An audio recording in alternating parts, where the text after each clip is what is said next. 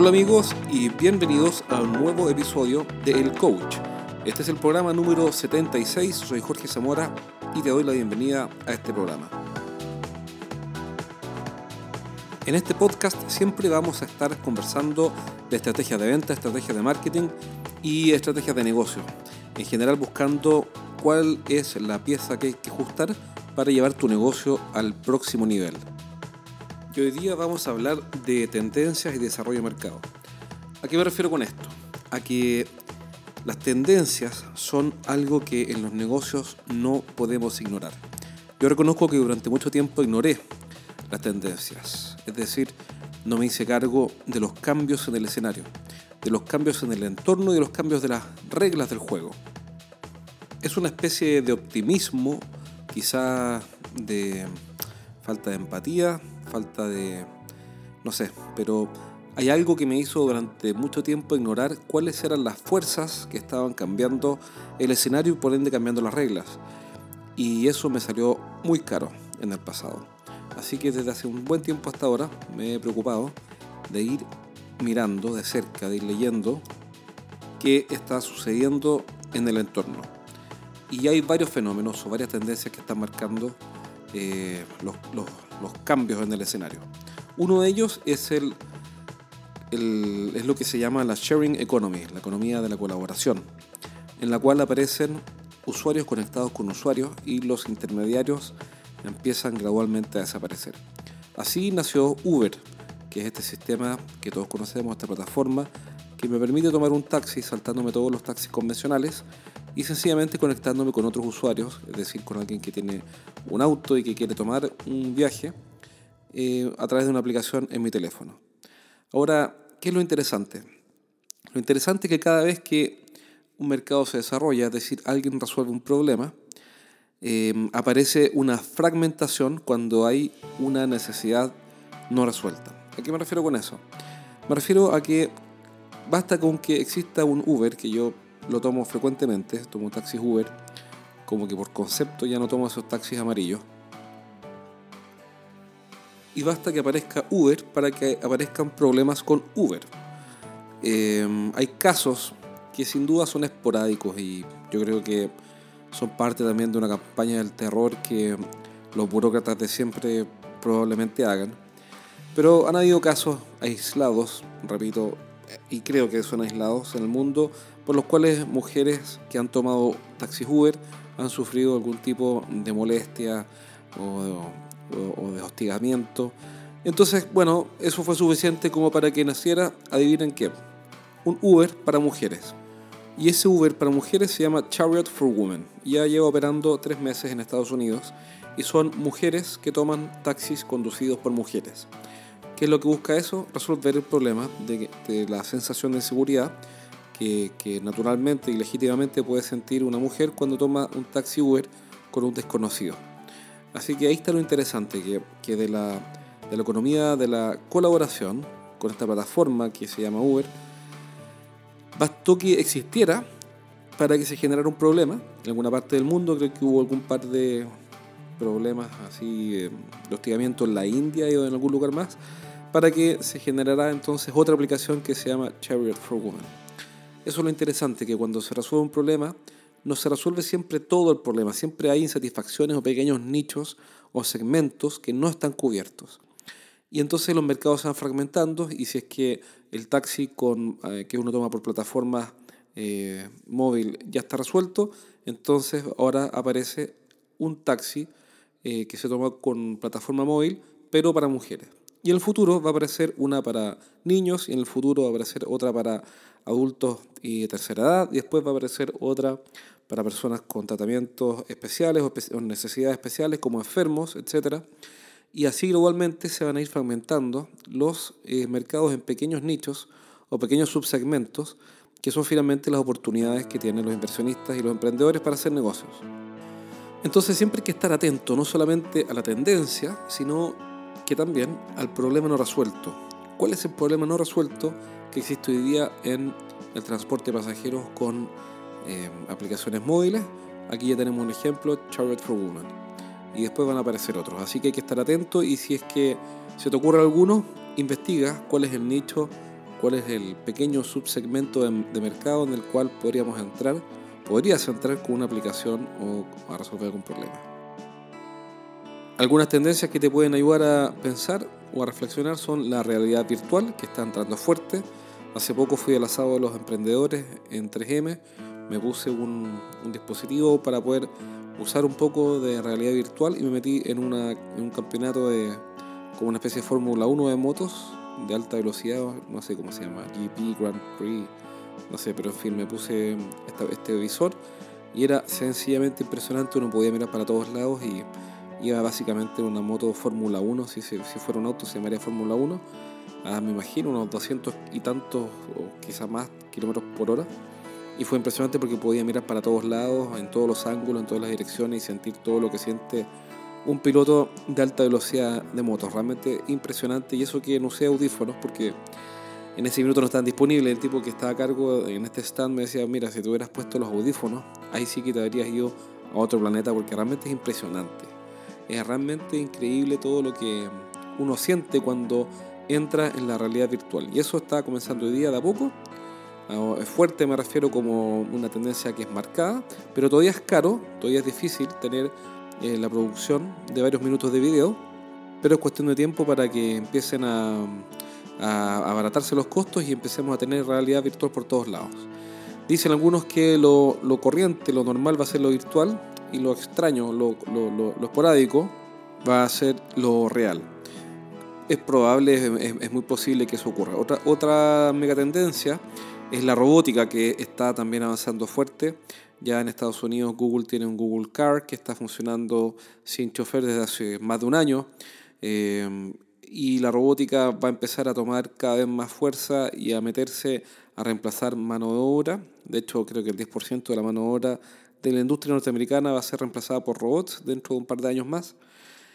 Y en fin, hay un montón de tendencias que que se están, están revolviendo el escenario, están cambiando el panorama, están agitando el lugar, este mundo en que vivimos y no podemos ignorarlo y que es lo interesante, encontrar ahí eh, la próxima oportunidad de negocio.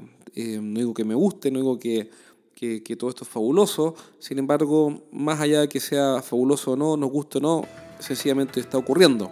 Lo mismo que el Internet de las Cosas, IoT, Internet of Things, que son todos los millones de millones de dispositivos que cada día se conectan a Internet para generar nubes de megadatos y entra fuerte entonces todo lo que llamamos Big Data, el análisis de todos estos datos para tomar decisiones en tiempo real. En fin, hay que estar atento, investiga.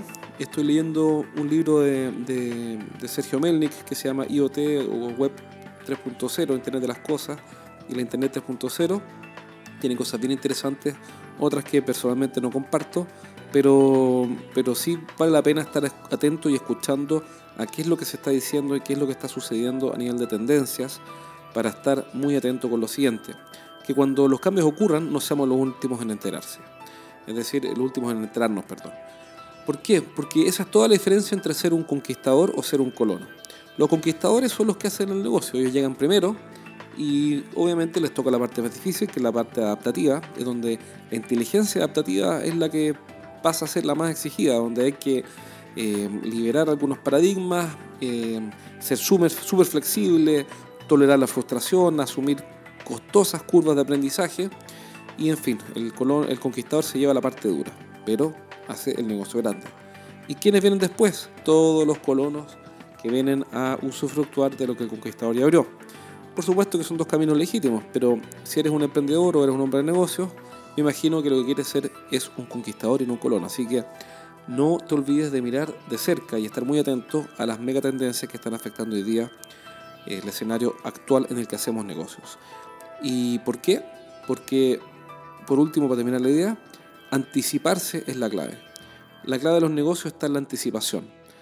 ¿Por qué en la anticipación? Porque cuando nos anticipamos podemos encontrar las brechas de desempeño futuro. Y esas brechas son la diferencia entre lo que la gente espera obtener y lo que la gente obtiene. Y eso es precisamente el valor. La creación del valor está fuertemente ligada a la anticipación. ¿Qué tan rápido podemos anticiparnos a lo que viene para que cuando los clientes esperen A, nosotros, nosotros podamos eh, entregar mucho más que A, entregar un B, para que esa diferencia nos permita cautivar clientes? Así que, bueno, no está de más repetirlo, atento con las megatendencias. Por último, hoy día quería conversar contigo sobre un concepto que es súper simple, realmente sencillo, pero que te sorprendería si vieras la cantidad de empresas que yo veo también que no lo tienen claro. Y me refiero a un concepto que es sistematizar y planificar la captación de nuevos clientes. ¿A qué me refiero con esto? A que la mayoría de las empresas, sobre todo los emprendedores, tienen una sola forma de captar clientes, máximo dos, pero no hacen el esfuerzo de tener N, todas las posibles. Entonces, ¿qué es lo que ocurre? Por ejemplo, supongamos que un emprendedor o incluso una empresa, no necesariamente un emprendedor, una empresa ya formada, de hecho lo veo todo el tiempo, una empresa que vende máquinas para la construcción tiene una sola forma de vender. ¿Qué es lo que hace? Eh, sus vendedores salen a la calle, golpean puertas y entonces las puertas que se abren son oportunidades a las que venden sus máquinas. Y eso lo vienen haciendo así durante los últimos 15 o 20 años. Resulta que esa empresa tiene toda su generación de nuevos ingresos concentrada en una especie de puerta, en una puerta por la cual pueden entrar los clientes, es decir, la puerta de em, la visita del vendedor. ¿Cuál es el negocio? El negocio está en sistematizar y planificar una serie de puertas adicionales que eh, me permitan obtener un conjunto de clientes que sea muy superior a el listado de clientes que me trae una sola puerta. Me refiero a lo siguiente, me refiero a que si tenemos visitas a los vendedores de terreno, eso está perfecto, pero también podríamos tener 20 o 30 llamadas diarias de un sistema de telemarketing, un call center, llamando a una base de clientes. También podríamos tener una campaña de Google AdWords funcionando.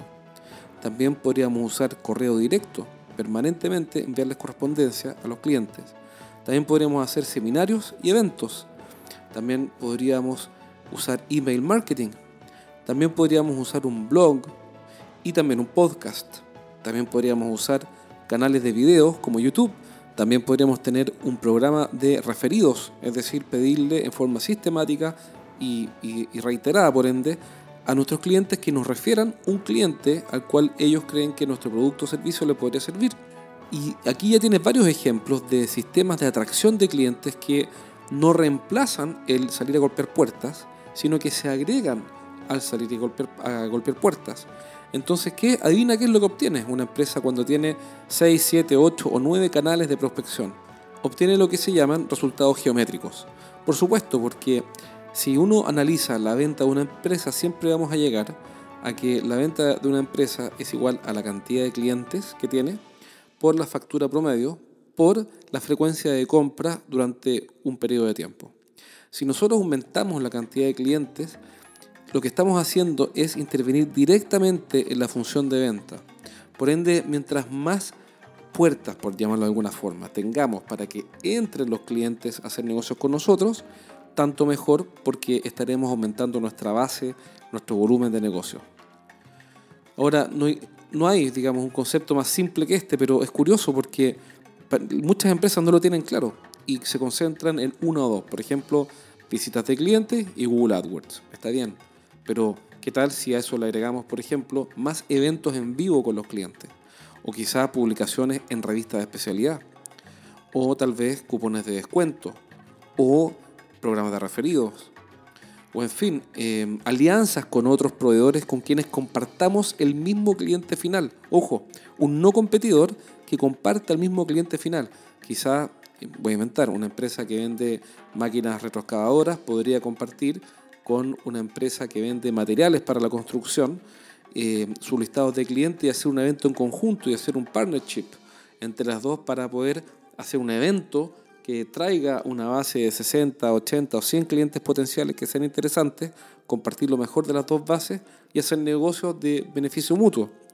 En fin, eh, mientras más puertas tengamos abiertas para que los clientes puedan entrar a hacer negocios con nosotros, tanto mejor. Sin embargo, es curioso cómo nos olvidamos de esta esencial verdad y siempre dejamos abierta solo una puerta, que es la o dos máximo, que son la o las dos puertas que hemos usado toda la vida. Así que para terminar, eh, concéntrate en una lista de puertas que puedas establecer para que tus clientes entren, hazlo en forma sistemática, es decir, si vas a hacer telemarketing o call center, eh, no hagas tres llamadas al, al, día y nunca más, sino que eh, designa a una persona, contrata a alguien externo o, o, asignale a alguien esta tarea, pero que consistentemente esté haciendo llamadas a listados de clientes. Por ejemplo, nosotros partimos recién con una empresa haciendo un barrido a una, una base de datos histórica con solamente cuatro llamadas diarias. Y en dos semanas, esta asistente, que se llama María Eugenia, eh, lo que hizo fue levantar cinco oportunidades de negocios de equipos industriales. Cinco oportunidades de negocios que un equipo industrial de esos debe tener un costo del orden de un precio de venta de los 40 a 50 mil dólares, es decir, levantó 250 mil dólares en oportunidades, sencillamente por estar llamando por teléfono a cuatro clientes diarios durante eh, algunos días. Entonces, eh, ¿cuál es el punto? El punto es que en este caso la María no deje de llamar, tiene que seguir y seguir y seguir llamando. Y así lo que estamos haciendo es generar una puerta para que permanentemente nuevos clientes puedan entrar a hacer negocios con nosotros. Así que hazte un listado de unas, por lo menos unas 5 o 6 eh, puertas que puedas establecer sistemáticamente para que entren. Y ahora la pregunta es, ¿por cuál partir? Y la respuesta es siempre la misma, parte por la más fácil. Lo importante es que seas consistente. Parte por una, sé consistente y una vez que domines esa, pasa a la siguiente. Los resultados te van a sorprender, pero ojo, no esperes resultados el día 1, sino que resultados en el mediano plazo. Acuérdate que la repetición y, y la sistematización te van a entregar resultados súper interesantes.